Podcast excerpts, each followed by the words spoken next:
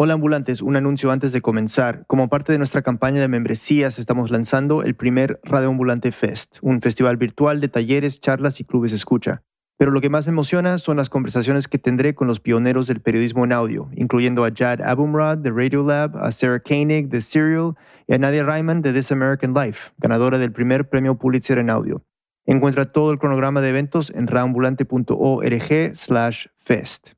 Antes de comenzar, una advertencia. En este episodio hay escenas de violencia que pueden no ser aptas para todos nuestros oyentes. Se recomienda discreción. Bienvenidos a Reambulante desde NPR. Soy Daniel Alarcón. En algunos sentidos, la historia de hoy es la típica de una inmigrante con grandes sueños. En este caso, la protagonista se llama Lorena. Es ecuatoriana de un pueblo costero llamado Bucay. Su familia había vivido una época en Caracas y de allí, en 1987, ella se mudó a Estados Unidos. Tenía 18 años cuando llegó al estado de Virginia, queriendo ser odontóloga. Primero, claro, tenía que aprender inglés, entonces se inscribió en una academia cerca de donde vivían unos amigos de su familia, con los que ella se quedaría. Un año más tarde, una amiga la invitó a un baile de oficiales del cuerpo de Marines. Y fue allí que conoció a John, un joven de 21 años que había entrado a la Marina hacía tan solo un año. Él se le acercó y la invitó a bailar. Ella aceptó y luego se sentaron a conversar. A pesar de que Lorena no sabía mucho inglés, hubo química entre ellos. Esa noche él le pidió su número de teléfono y ella se lo dio. Al día siguiente John la llamó y comenzaron a salir. Se enamoraron al toque. De noviazgo, él ha sido perfectamente una persona muy honesta, muy, muy atractiva. Yo pensaba que era muy una persona que era muy pasiva. Esta es Lorena en una entrevista con Telemundo. Es que esta relación con John terminaría protagonizando los titulares de los medios nacionales e internacionales. Ya llegaremos a eso. Por ahora, lo importante es que la familia con la que Lorena vivía no aprobaba la relación. Les parecía que John no tenía suficiente educación, que bebía demasiado, y les molestaba saber que era ella quien generalmente pagaba las cuentas cuando salían. Pero todo eso a Lorena no le importaba, estaba enamorada. Salieron durante más o menos nueve meses hasta que un día John le pidió que se casara con él. Lorena, muy emocionada, aceptó. Tres semanas después, se casaron. Eh, no tenía experiencia en la vida. John era mi primer amor y me casé muy enamorada. Fue un 18 de junio de 1989. Ella tenía 20 años y John 22. Lorena tomó el apellido de su marido, Bobbitt. Muchos saben o creen que saben lo que pasó con Lorena Bobbitt a partir de ese momento. La historia real es más compleja, claro, pero sin duda impactaría a mucha gente alrededor del mundo. En Ecuador, para nuestra productora Lisette Arevalo y su familia, esta historia es particularmente importante. Aquí Lisette. Antes de contarles por qué la historia de Lorena es tan importante para mí, es necesario que la conozcan. Así que retomemos donde nos quedamos, en el 18 de junio de 1989, cuando se casó con John. Al inicio de su matrimonio todo iba bien. Vivían en un departamento pequeño que podían pagar con lo poco que ganaban. Lorena trabajaba como manicurista en un salón de belleza y como niñera, y John seguía en la marina, entrenando todos los días. No tenían muebles y dormían en el suelo, pero eso no le importaba a Lorena. Según ella, eran felices. Siempre lo habían sido. Así lo dijo en una entrevista con Telemundo en el 2019. En realidad nunca vi algo de las banderas rojas que le dicen algo que, que yo dije, bueno, este va a ser abusivo durante mi matrimonio, lo que sea. Nunca vi eso. Pero apenas un mes después de su matrimonio, todo cambió. En ese tiempo, un primo de John se estaba quedando con ellos en su departamento. Una noche los tres salieron a un bar y John y su primo comenzaron a beber muchísimo. Cervezas, shots, de todo. Se quedaron ahí un par de horas y no se fueron hasta que el local ya casi cerraba. A pesar de estar muy tomado, John decidió manejar de regreso. Él estaba yendo muy rápido, manejando en zigzag de un carril a otro. Lorena tenía miedo. Así lo describió durante su juicio. There was people coming into our next right-hand side, uh, pushing the horn and scare, making signals to us. Pasaban carros, les pitaban y les hacían señas. Lorena le pidió a John que dejara de ir tan rápido, que era peligroso, pero él no le hizo caso. Entonces Lorena agarró el volante del auto. So I, I grabbed the steering wheel, and then he punched me. He said I could not do this. He hurt me. He hit me in my left arm, and I just started to cry.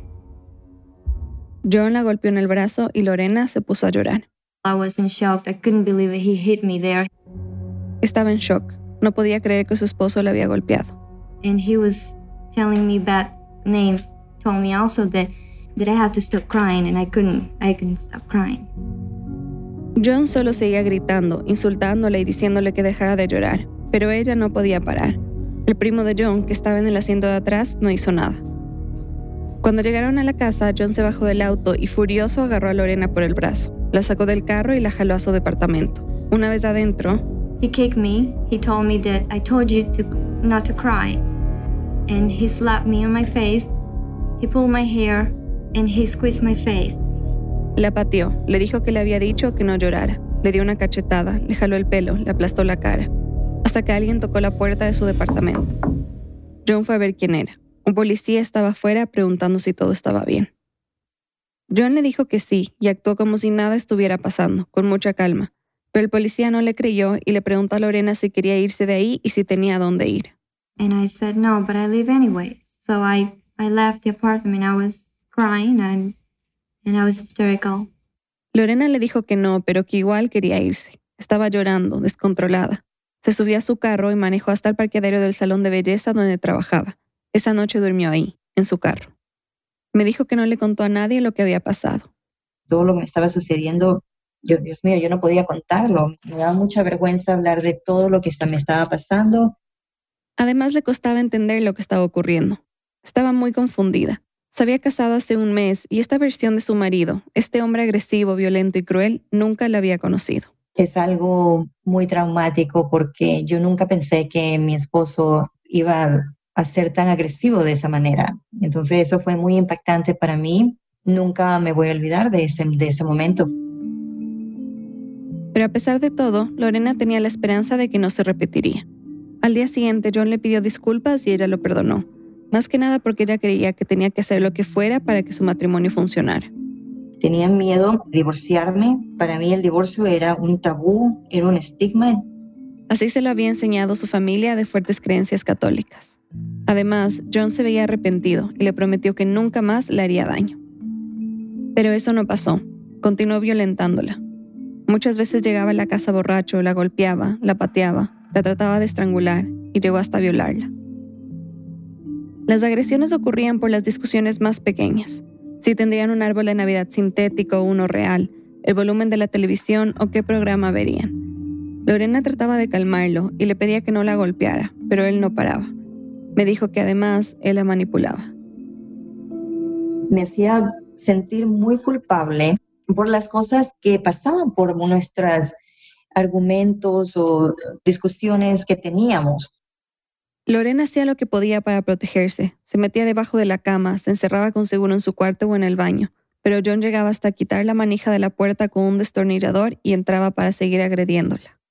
Día tras día, semana tras semana, Lorena estaba atrapada en su propia casa y tenía mucho miedo. En muchas violaciones o físicas o, o mucho abuso físico, eh, yo pude, pude ser una víctima de asesinato, o sea, él me pudo matar. El maltrato era físico, pero también psicológico. Le hacía comentarios negativos sobre su cuerpo, controlaba cómo gastaba su dinero, la celaba, no la dejaba salir con sus amigas, la tenía aislada. Uno se siente atrapado y es muy tóxico el ciclo vicioso de violencia doméstica.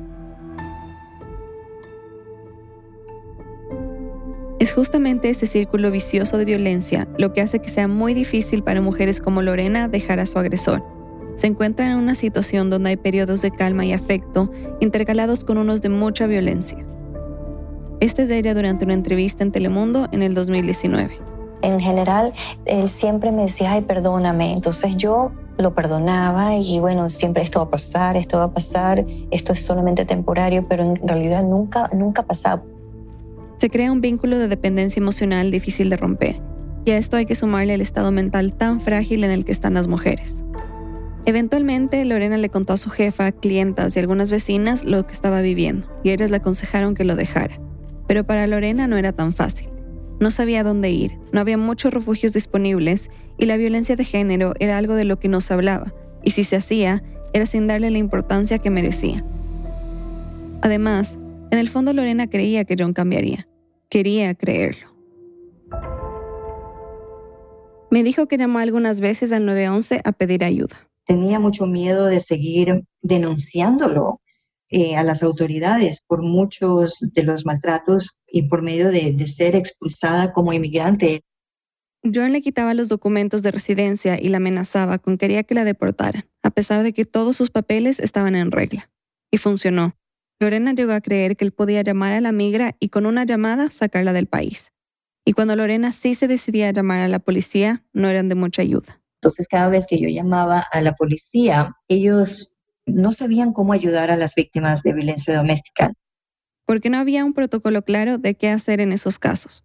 Por esto mismo, solo lo denunció formalmente una vez en febrero de 1991, cuando las pruebas de violencia eran evidentes.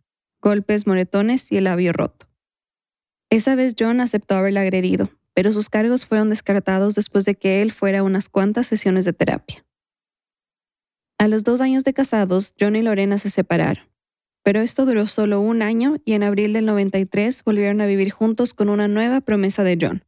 Le dijo que había reflexionado y que nunca más volvería a agredirla.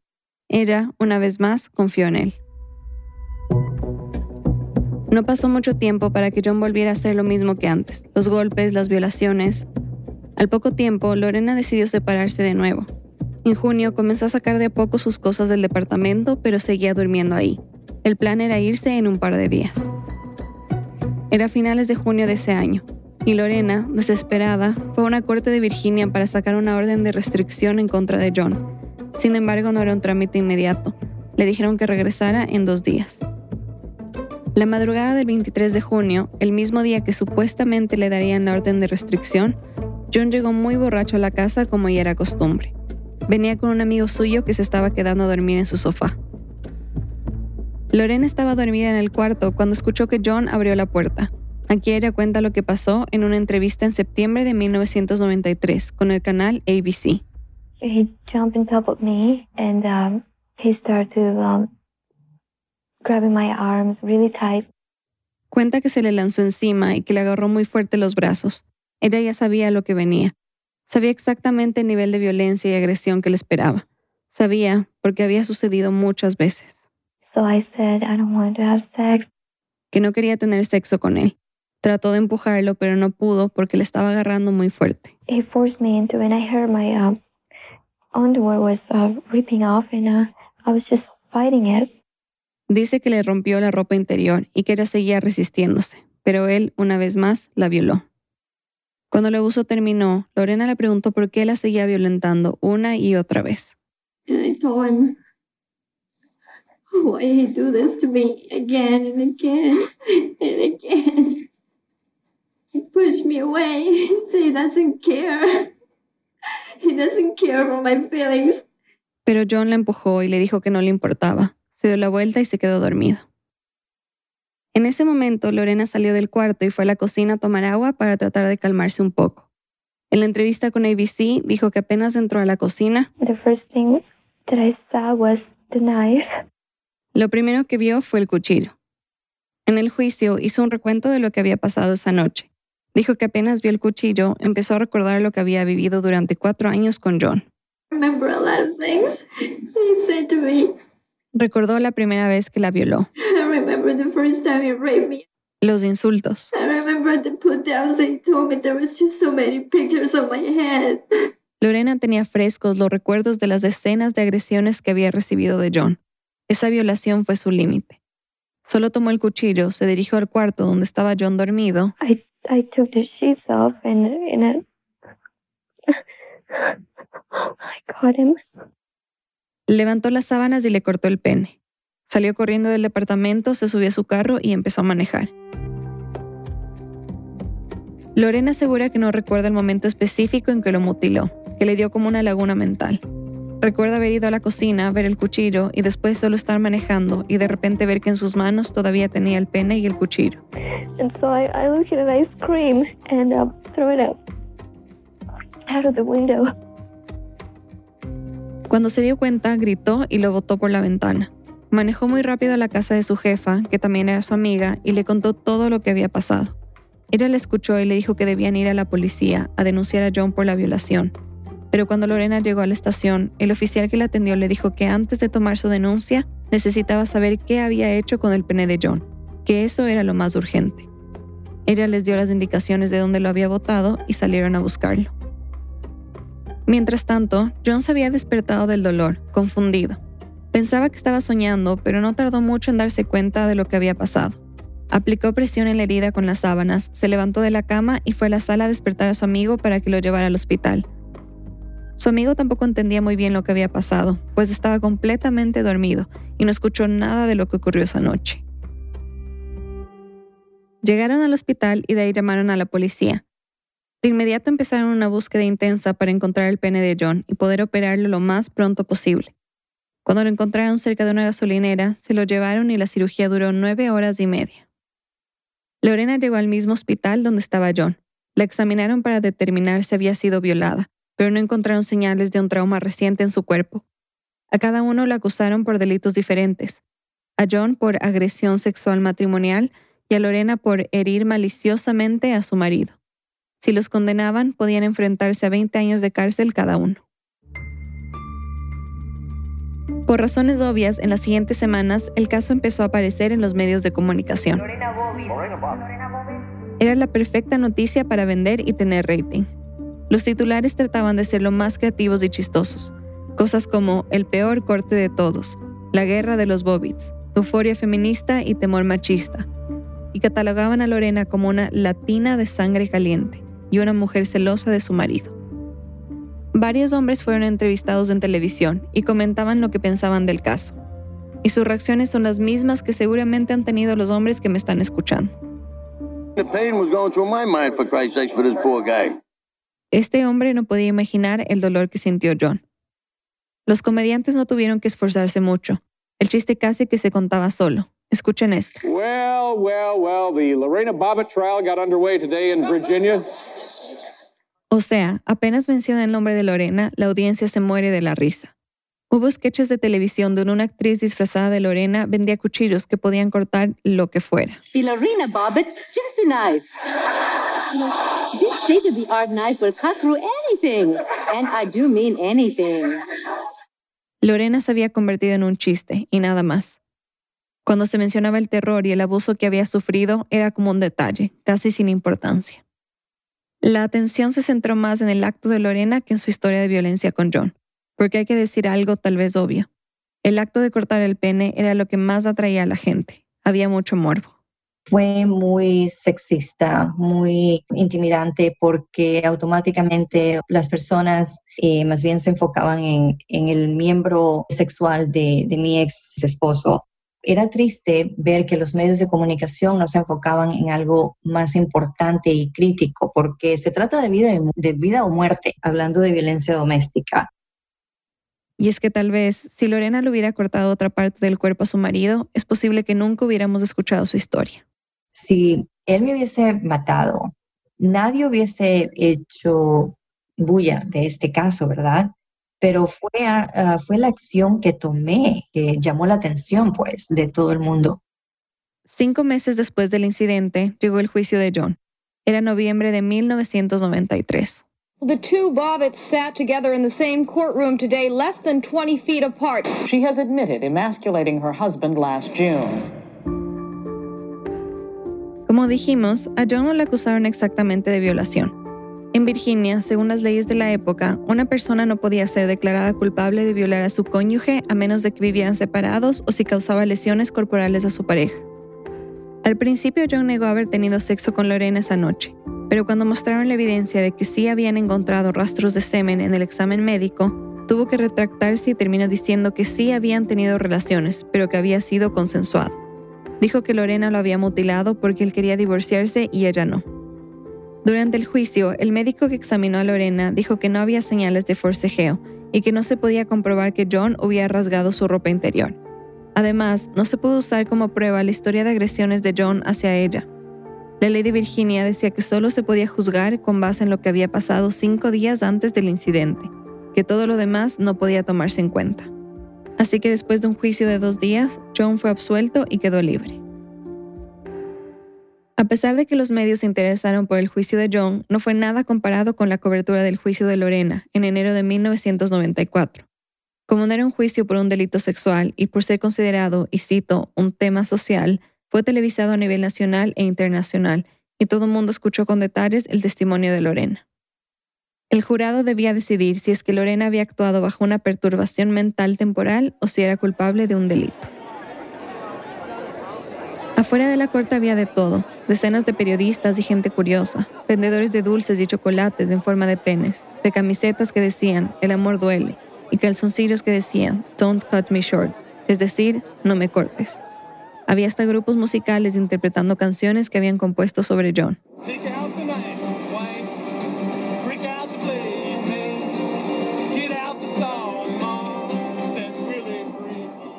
Era un circo, un espectáculo mediático sobre lo que tuvo que pasar Lorena durante cuatro años de violencia doméstica. El juicio comenzó el 10 de enero de 1994.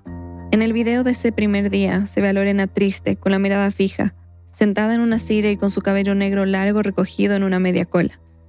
Me dijo que estaba muy nerviosa, que pensaba que el jurado no le iba a creer porque John ya había sido absuelto. Eso pasó por mi mente muchísimo.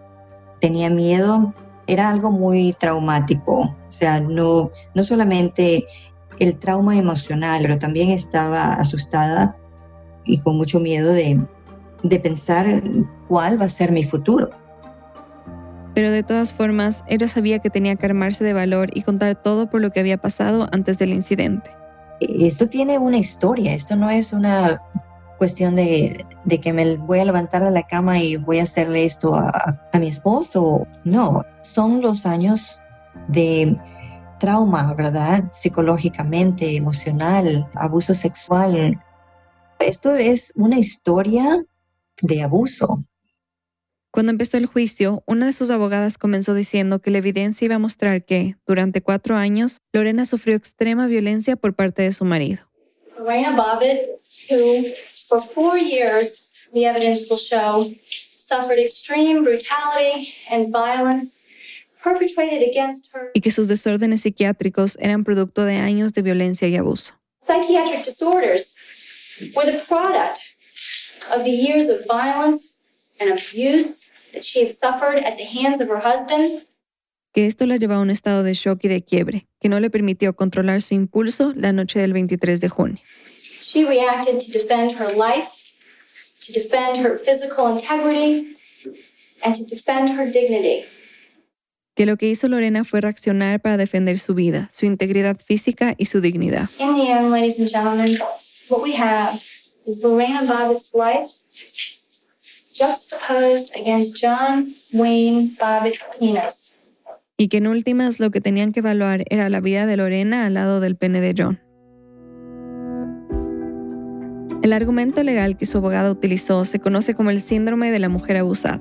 Es una subcategoría del estrés postraumático, según el cual una mujer que ha sufrido tanto abuso por parte de su pareja llega a creer que lo merece y no puede salir de la situación. Su abogada argumentó que a raíz de esto, Lorena actuó bajo un impulso irresistible y tuvo una reacción que no fue premeditada. Esto fue confirmado por una psicóloga que durante el juicio dijo que, además, Lorena estaba sufriendo de ansiedad y de depresión. A Lorena le tocó contar y revivir lo que le había hecho John no solo frente al jurado, sino frente a las millones de personas que le estaban viendo por televisión. Y escuchamos algo de su testimonio en este episodio. Además, varios testigos confirmaron lo que Lorena contaba. John también testificó durante el juicio de Lorena y dio versiones contradictorias de lo que pasó durante su matrimonio, lo cual favoreció a Lorena, porque el jurado se dio cuenta de que él no fue sincero sobre lo que ocurrió esa noche. Mientras todo esto ocurría, afuera del juzgado seguían los periodistas, los vendedores, pero también había un grupo de personas de la comunidad de latinos de Virginia que fueron a apoyarla. Tenían carteles que decían, por la dignidad de la mujer, o, Lorena, estamos contigo.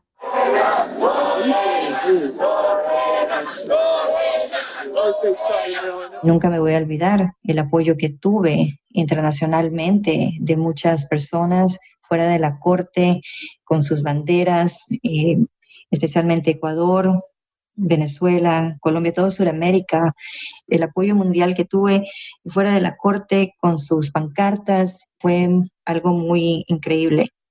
En un video que se grabó cinco días después de iniciado su juicio, se ve a Lorena saliendo del juzgado y cuando los ve y los escucha, sonríe y los saluda. De las horas de archivo que revisé, es el único momento en que la vi sonreír en todos los videos de cobertura de esa época.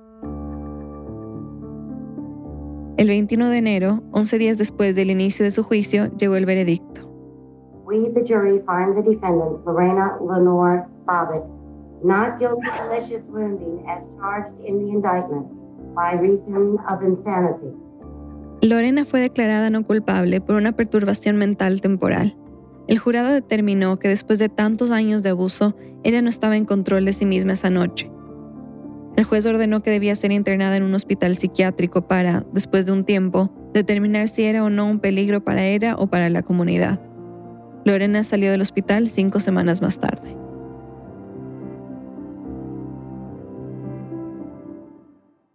Algunos de ustedes quizá ya conocían la historia de Lorena, o quizá el nombre le sonaba. Yo tengo razones muy personales para querer contar su historia, y para explicarlo quiero hablar de un recuerdo de mi infancia, en Quito. Tenía como cuatro años más o menos, 1996 o por ahí. Estaba en el auto con mi mamá y en la radio pasaron alguna nota sobre Lorena Bobbitt. No recuerdo exactamente cuál era la noticia, pero lo que sí recuerdo es el nombre y el gesto de mi mamá al escucharlo. Alzó su puño, como festejando una victoria, y dijo, Bien, Lorena. Le pregunté quién era y me contó que hace algunos años ella se había defendido de su marido. No entro en casi nada de detalles, pero eso fue suficiente para mí y repetí, Bien, Lorena. Mi mamá se rió. No entendía en ese momento por qué mi mamá reaccionó así al escuchar el nombre de Lorena. No podía entender, era demasiado chiquita. Pero unos años después se me haría más claro. Después de la pausa, lo que significó Lorena Bobbitt para miles de mujeres a nivel mundial y para la mamá de Lisette. Ya volvemos.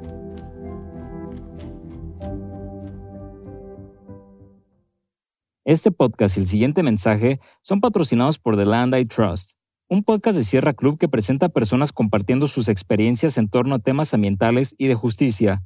Esta temporada nos trae historias únicas sobre transición energética y transformación comunitaria en medio del creciente movimiento por la justicia ambiental, racial y climática.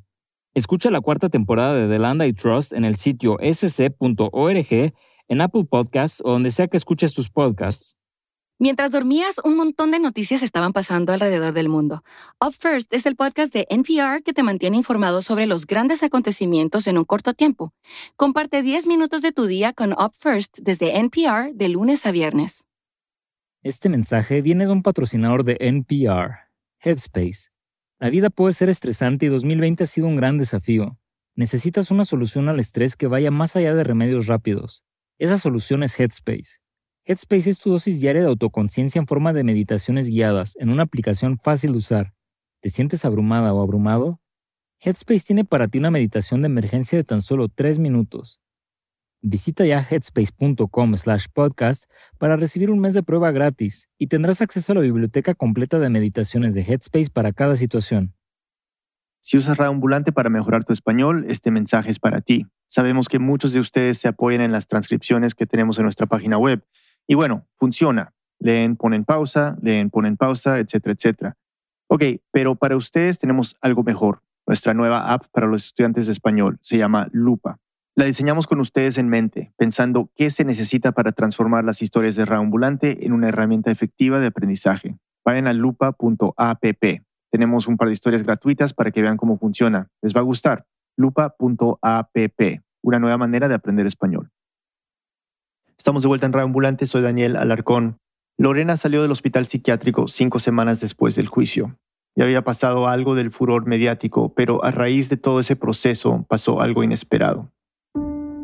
Si bien la mayoría de la cobertura había ignorado el abuso que Lorena sufrió o lo trataba como un detalle para mencionar antes de llegar a la mutilación de su ex esposo John, Lorena se dio cuenta que su historia, la historia completa, sí había tenido un impacto. Cuando empecé a ver las cartas que me mandaban de muchas, muchas mujeres, yo dije, bueno, esto no soy la única, ¿verdad? En realidad, mi caso es el caso de, de muchas mujeres en el mundo. Cientos de mujeres, miles, se identificaban con Lorena, con todo el trauma que había sufrido y sobrevivido, con su acto de venganza también claramente, aunque Lorena varias veces ha dicho que se arrepiente de lo que le hizo a John y que lo último que quiere es motivar a alguna mujer a hacer algo parecido. Una de las mujeres a la que le impactó la historia de Lorena fue Gina, la mamá de nuestra productora Lisette. Y de eso realmente se trata la historia de hoy. Los dejo con Lisette. Cuando le pregunté a mi mamá qué pensó cuando escuchó la historia de Lorena, me dijo. Era una puertita para, para todos, eh, como una luz, como una esperanza de que las mujeres algún rato también vamos a poder reaccionar y que no nos dejemos abusar de nadie. Supongo que ya está claro, pero de alguna manera la historia de Lorena es también la de mi mamá, y no se me hace para nada fácil contarla. Mi mamá conoció al que voy a llamar Luis en una fiesta. Era abril de 1981. Tenían 23 años. ¿Qué te pareció físicamente cuando le conociste? Así era simpático, tenía las pestañas largas, rizadas, unos ojos lindos. me presentaron y él me dijo, se compuso la fiesta. Y empezó así a hacerse hecho el conquistador, hecho el ni sé qué, me cayó súper mal. Mi mamá decidió ignorarlo y se puso a bailar con otro chico y a estar con sus amigas hasta que la fiesta se terminó y mi mamá y su primo estaban viendo cómo iban a regresar a sus casas. Luis oyó su conversación y se ofreció a llevarlos. Entonces él nos llevó, nos fue a dejar y ahí ya nos hicimos amigos. En el carro habían hablado un poco de lo que les gustaba hacer. Ella le contó que era traductora y el ingeniero, y ahí a mi mamá ya le cayó mejor. Intercambiaron números y desde ese día comenzaron a hablar a diario. A mi mamá comenzó a gustarle cada vez más. Era bien suave, respetuoso, dulce y, y mm, como que era familiar, hablaba de sus papás con cariño, con amor. Entonces eso me gustó. Luis le pidió que fueran novios casi enseguida, pero ella no aceptó. Había salido hace poco de una relación larga y no quería meterse en otra en ese momento, pero él no se rindió tan fácil. Le invitaba a comer, a pasear en el auto, a los parques de Quito. Era dulce y cariñoso, y ella empezó a enamorarse de él. Así estuvieron dos meses hasta que Luis le pidió que fueran novios otra vez y ella le dijo que sí. Un día, seis meses después de conocerse, cuando llevaban solo dos semanas de novios, él la llevó a dar una vuelta en el carro. Paró en el auto y me dijo, ¿quieres yogur? Y, yo le, y pan de yuca. Entonces me, le dije, bueno, pero así me sorprendió. Pan de yuca con yogur, una combinación muy común en Ecuador. La sorprendió porque no era el plan que tenían para el día. Iban supuestamente a dar un paseo e ir a cenar. Cuando llegaron al local, ella se quedó en el auto y él se bajó a comprar. Cuando regresó, y se arrimó a mi ventana y me dijo, ten. Y yo le dije, bueno, le dije, ¿tú no, no quieres? Me dijo, no, no. Entonces yo decía, qué raro, y estaba medio raro, y ahí me dijo que quiere casarse conmigo, que nos casemos, que ni sé qué. Ella se quedó fría, no sabía qué decir. Estaba enamorada de él, pero no se conocían hacía mucho tiempo. Además, le aterraba la idea de tener que dejar su trabajo como traductora y dedicarse a la casa y a la familia. Y es que en esa época era lo que se esperaba de las mujeres y ella no quería eso para su vida. Entonces, ahí en el carro, le dijo a Luis, Verás, a mí no me gusta, no sé cocinar, no me gusta lavar, no me gusta planchar, no. Entonces se quedó seco. Entonces no me dijo nada y se quedó callado todo el camino. Pero a pesar de esto, Luis siguió insistiendo por varios días, diciéndole que debían casarse. Ella le decía que no y le repetía lo mismo, que ella no quería convertirse en su ama de casa. O sea, ella sabía que era un tipo de hombre machista, que él tampoco lavaba, planchaba ni cocinaba porque los papás eran súper machistas, y los hermanos también, y no sé, me di cuenta enseguida porque por las cosas que me contaba. mi mamita cocina, mi mamita hace esto, mi mamita sabe estar en la cocina. Mi mamá tenía claro que las mujeres podían hacer muchas cosas además de cocinar y que además podían salir a donde quisieran y cuando quisieran. Es más, ella tenía grandes sueños. Quería ser azafata y quería viajar y viajar mucho. Y cuando le dijo eso a Luis, él le respondió. No importa, nos casamos y tú puedes ser azafata y yo no te voy a molestar. Eso lo motivó un poco, pero todavía no estaba segura. Le parecía que era muy pronto para casarse. Pero hay que decir que en su casa no era libre. Siendo la única hija mujer de tres hijos, mi abuelo la controlaba mucho y no la dejaba hacer lo mismo que a sus hermanos. Cuando era pequeña le prohibía jugar a la pelota, subirse a los árboles y siempre le decía que era mejor que estuviera adentro. Mientras sus hermanos veían televisión, ella tenía que ayudar a mi abuela en las tareas de la casa. Cuando terminó el colegio, mi abuelo no la dejó estudiar periodismo porque pensaba que no era una carrera para mujeres y siempre le ponía problemas cuando quería salir con sus amigos. Mi abuela no decía mucho. Todo esto era recurrente y mi mamá sentía que se asfixiaba. Era tanto el nivel de agobio que una vez hasta se fue a vivir con mis bisabuelos para escaparse un rato de este ambiente. Aquí quiero decir algo. No es que mi abuelo era una mala persona ni nada por el estilo. Al contrario, es uno de los hombres más importantes de mi vida. Y si bien no hay excusa para criar a sus hijos en una familia machista, era lo que se esperaba de él en esa época. Simplemente estaba siguiendo lo que la sociedad le decía que debía hacer con su única hija mujer. Pero claro, una cosa es verla ahora con distancia y otra es vivirlo, como le tocó a mi mamá. Así que ella, como tantas otras mujeres, vio en el matrimonio una forma de escaparse de su propia casa y del control machista que regulaba cada detalle de su vida. Decidió aceptar la propuesta de Luis porque pensaba que si se casaba podría crear sus propias reglas y en su propia casa. Y pues sí, después de todo estaba enamorada. Entonces así fue. Desde la tarde del pan de yuca con yogur a la fecha de matrimonio pasaron apenas dos semanas. Era octubre de 1981. Estaba emocionada, estaba contenta, más que todo que mm, mis papis sí, sí quisieron que me case. A mis abuelos les gustaba Luis y fue fácil que lo aceptaran como su yerno. Y es que daba una buena impresión enseguida. Era amable, chistoso, educado, respetuoso, sobre todo cuando estaba con sus papás. Pensé que como era buen hijo iba a ser también buen padre, iba a ser buen esposo. Se mudaron a un departamento pequeño que mis abuelos les habían regalado. Mi mamá pensaba que las cosas irían bien, pero como con Lorena, todo cambió muy rápido.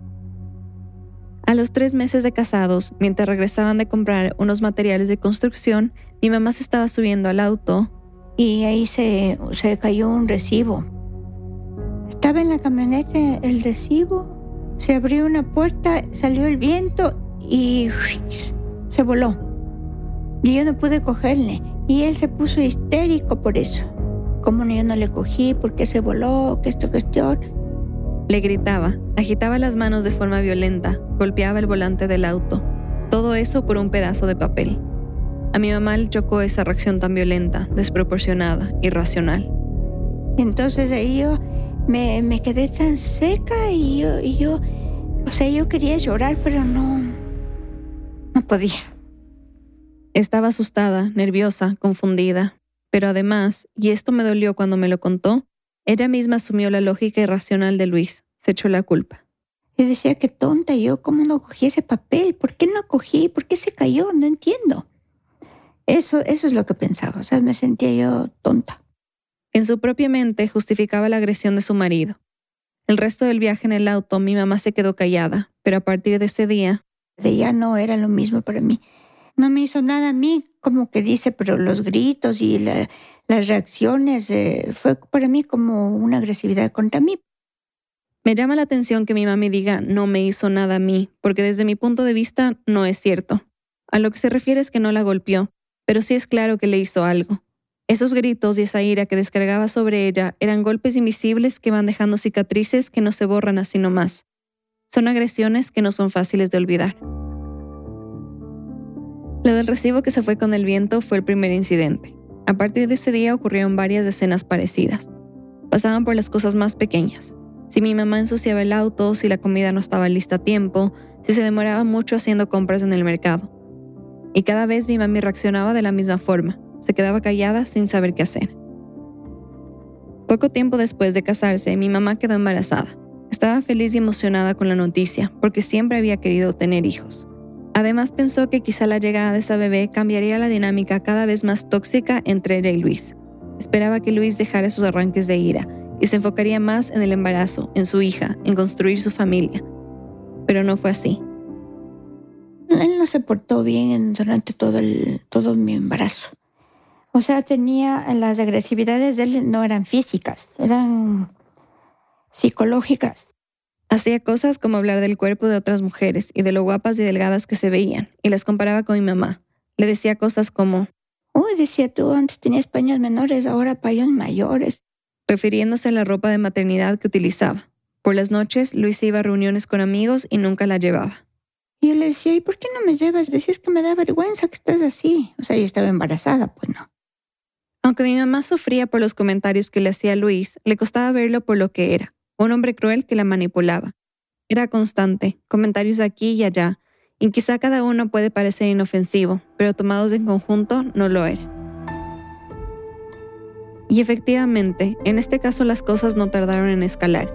Cuando Luis llegaba borracho de las reuniones con sus amigos, fiestas o bares, sí, era como las, un poco agresiones físicas, como que me, me clavaba las, las uñas en el brazo o me daba puños así. Justificaciones siempre hay para la que las busca. Está borracho o quizá fue un accidente. Mi mamá trataba de no pensar mucho en lo que sucedía. A veces hasta lograba borrar la memoria, hasta que su mismo cuerpo lo delataba. Después aparecía morado el brazo y yo decía, ¿por qué estoy morado? Decía, es que él estaba así tomado y empezó pum, a hacerme con el puño, decía, cosas así, ¿no? Y cosas similares pasaban prácticamente todas las veces que bebía pero lo que predominaba en la relación era el maltrato verbal y psicológico. A mí sí me insultaba bastante, bastante me insultaba. Pero bueno, no, prefiero no hablar ahorita de eso. Esta historia no es de las típicas que yo reporto. No pretendo ni quisiera ser imparcial reportando una historia como esta, que trata de mi mamá, de lo que vivió. No la culpo por no querer hablarlo en detalle. Hasta diría que parte de mí se lo agradece. Es como si tantos años después me estuviese protegiendo de él, como si quisiera guardar el daño para ella misma. A pesar del abuso, su matrimonio continuó y la familia siguió creciendo. En el 85 nació mi segunda hermana, y bueno, en el 92 nací yo. Luis es mi papá biológico, pero no es mi papá. Mi mamá se separó algunas veces durante su matrimonio. No recuerdo mucho de estos años, y creo que es a propósito. Mis hermanas, que son mayores, sí recuerdan más. De vez en cuando nos íbamos a la casa de mis abuelos, pero yo por lo menos no sabía que el motivo iba más allá de una de las tantas visitas que les hacíamos. Mi mamá no les contaba muchos detalles a mis abuelos, no les explicaba lo que había pasado y de por qué estaba ahí, le daba vergüenza. Solo les decía muy por encima que Luis había sido grosero con ella, que había bebido y que no quería que sus hijas vieran discusiones. No quería que sufrieran sabiendo todo lo que le hacía y prefería hacerles creer que ella era la difícil. Entonces ellos pensaban que yo era como que yo era la, la brava, que yo hacía problemas, eso. De todas formas, no nos quedábamos mucho tiempo ahí, porque Luis siempre iba a buscarla y a pedirle que regresara. Le pedía perdón y siempre tenía una excusa, que había tenido una discusión con un amigo, que no había tenido un buen día, o que recibió un comentario negativo de alguien, cualquier cosa que se le ocurriera. Volvíamos más que todo, porque no quería estar así volver donde mis papás o estar separada y que me estén viendo mal o que me compadezcan, esas cosas no me gustaban. En la época también había mucha presión social, ¿no? Claro, bastante, pues sí. Y, y mi papá creo que sufría cuando yo estaba así separado o algo, entonces volvía y todo para que mis papás estén tranquilos y después tocaba estarme callando o aguantándome o disimulando. El cálculo era simple, aunque cruel. Mi mamá prefería vivir un infierno a ser señalada por la sociedad. No quería que la gente la viera con pena. Quizás ya se lo imaginaron, pero mi mami nunca llegó a ser azafata como había querido, porque prefirió criarnos a nosotras, sus hijas. Cuando me lo cuenta no me deja de llamar la atención ese contraste. Entre la vida que se imaginaba, viajando por el mundo, conociendo las capitales de Europa, la libertad que eso implica y lo que le tocó con Luis. Una vida opresiva, cerrada, llena de peligros cotidianos y crueldad pero tampoco se dedicó a la casa 100% como temía. Trabajaba como profesora de inglés en un preescolar y le gustaba lo que hacía. Las cosas con Luis siguieron prácticamente igual. Había momentos de calma en los que parecía que las cosas mejorarían, pero luego enseguida llegaban los momentos de tensión y de violencia. Era un círculo vicioso de violencia, como el que pasan muchas mujeres, como por el que pasó Lorena. Pero mi mami dice que no se sentía sola porque nos tenía a nosotras, que éramos lo único que le daba fuerza cuando no estaba con él me pasaba aliviada, tranquila, feliz, nos pasábamos riendo, jugando, salíamos y todo. Cuando él estaba era una tensión, pero yo trataba de no estar con él. ¿Y cuando llegaba el fin de semana? Ahí sí me ponía tensa, porque sabía que él iba a tomar, iba a venir borracho, no sabía cómo iba a estar él, nunca sabía. Fines de semana yo odiaba. En dos ocasiones ella fue un centro de ayuda para mujeres en situación de riesgo para sacar lo que se conoce como una boleta de auxilio contra Luis. Es un documento que, supuestamente, protege a las personas violentadas dándoles atención prioritaria con la policía en caso de una nueva agresión. Se ha cuestionado qué tan efectiva es esa boleta para proteger a las mujeres, sobre todo porque muchas veces ellas viven o regresan con su agresor y las violencias se repiten, e incluso a veces son asesinadas a pesar de tener ese papel. Después le decía a él que me fui donde a este centro y que tengo un documento que, que me protege eso, porque eso era lo único, pero yo sabía que el rato del rato nadie iba a venir a ayudarme, pero por lo menos era algo. Dice esto porque sabía que la policía y la justicia en Ecuador no tomaban muy en serio la violencia de género, menos aún cuando se trataba de parejas casadas. No era algo de lo que se hablaba. Así que de cierta forma mi mamá se acostumbró a vivir así. Aunque nos tenía a nosotras, no tenía un sistema de apoyo que la sacara de esa situación. No le contaba nada a sus hermanos ni a nadie de su familia. Las únicas dos amigas a las que les contó por lo que estaba pasando no fueron de mucha ayuda.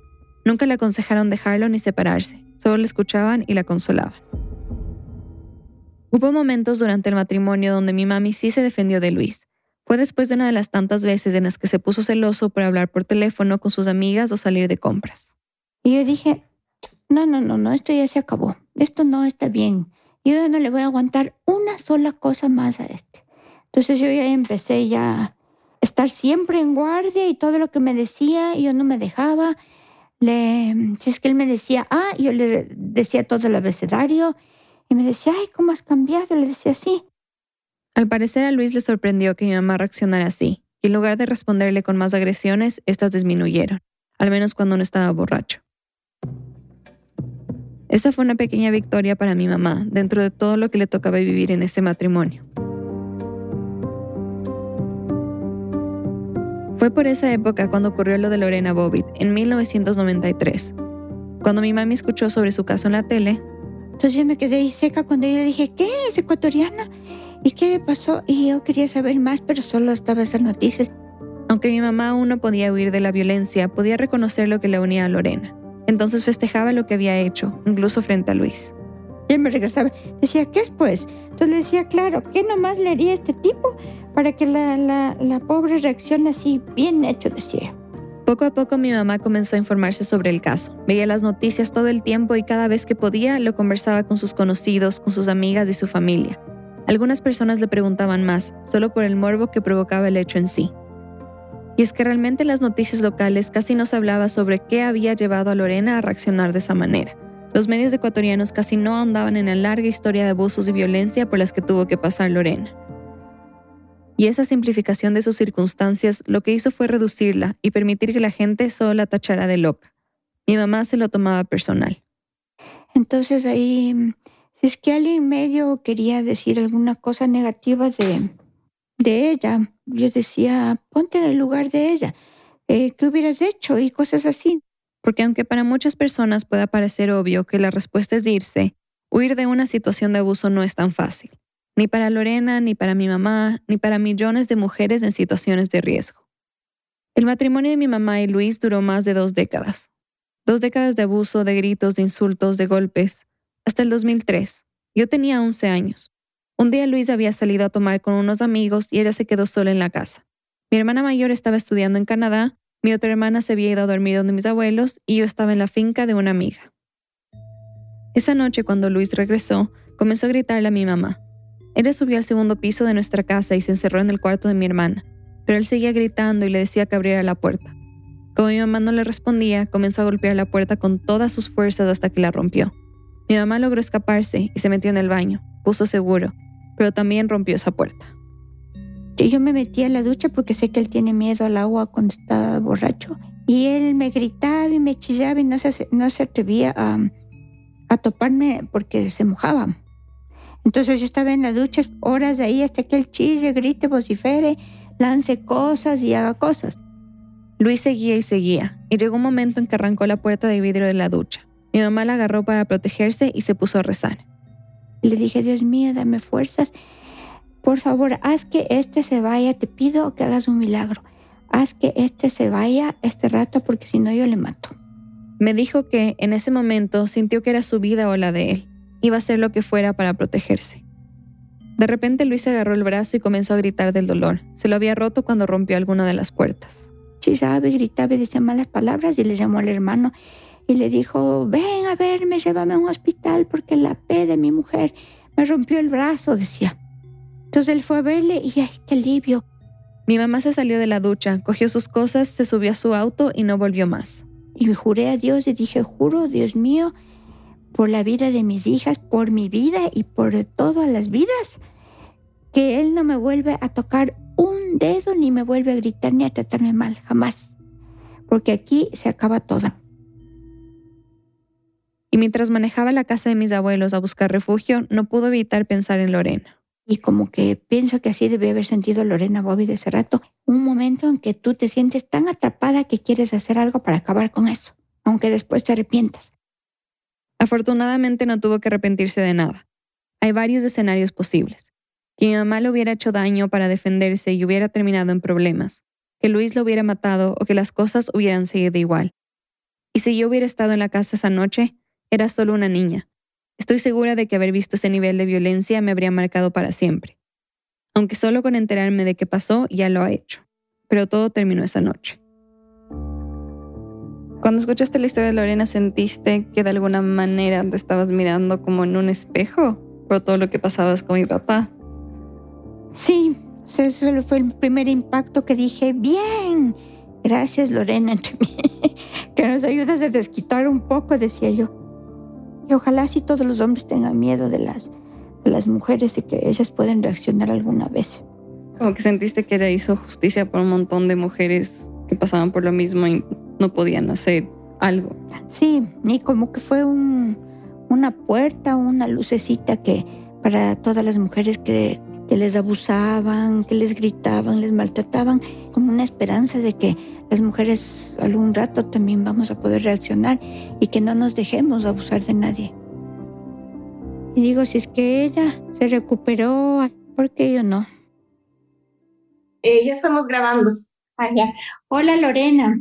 Hola Gina, ¿cómo estás? ¿Cómo estás? Qué alegría poder escuchar, escuchar tu voz. Nunca pensé que te iba a poder conocer. Eh, después de tantos años que yo había oído de ti. Decidí contactarlas porque sabía que mi mamá estaría feliz de hablar con Lorena. Después de todo, ella de cierta forma le ayudó a entender que sí es posible salir de la violencia, que su historia no era la única. Mi mamá estaba un poco nerviosa.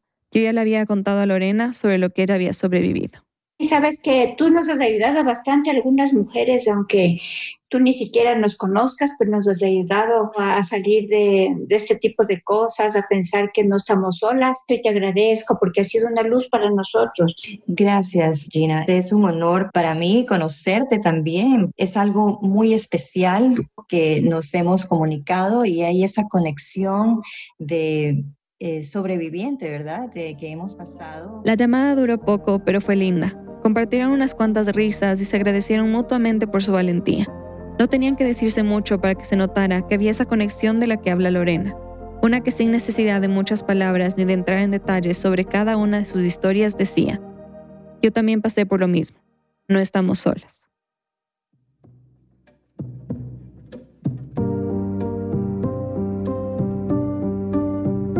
La mamá de Lisette vive en Quito, vive una vida tranquila con sus padres, hijas, nietos y una nueva pareja. Es feliz. Lorena Galo vive en Estados Unidos. Ahora tiene una fundación para ayudar a mujeres sobrevivientes de violencia de género, llamada Lorena Gallo Foundation. La extensión por violación conyugal vigente en 1993 del estado de Virginia fue eliminada en el 2002. Ahora toda relación sexual no consentida entre parejas es considerada una violación. Si eres una mujer en situación de violencia, busca ayuda en los refugios de atención a mujeres más cercanos a ti. Lisette Arevalo es productora de Rambulante, vive en Quito. Este episodio fue editado por Camila Segura y por mí. La música y el diseño sonido son de Andrés Aspiri. Desiree Yepes hizo el fact-checking. El resto del equipo de Rambulante incluye a Paola Aleán, Jorge Caraballo, Aneris Casasus, Victoria Estrada, Xochil Fabián, Remy Lozano, Miranda Mazariegos, Barbara Sahil, David Trujillo y Elsa Liliana Ulloa. Fernanda Guzmán es nuestra pasante editorial. Carolina Guerrero es la CEO. Rambulante es un podcast de Rambulante Studios, se produce y se mezcla en el programa Hindenburg Pro. Rambulante cuenta las historias de América Latina. Soy Daniel Alarcón. Gracias por escuchar.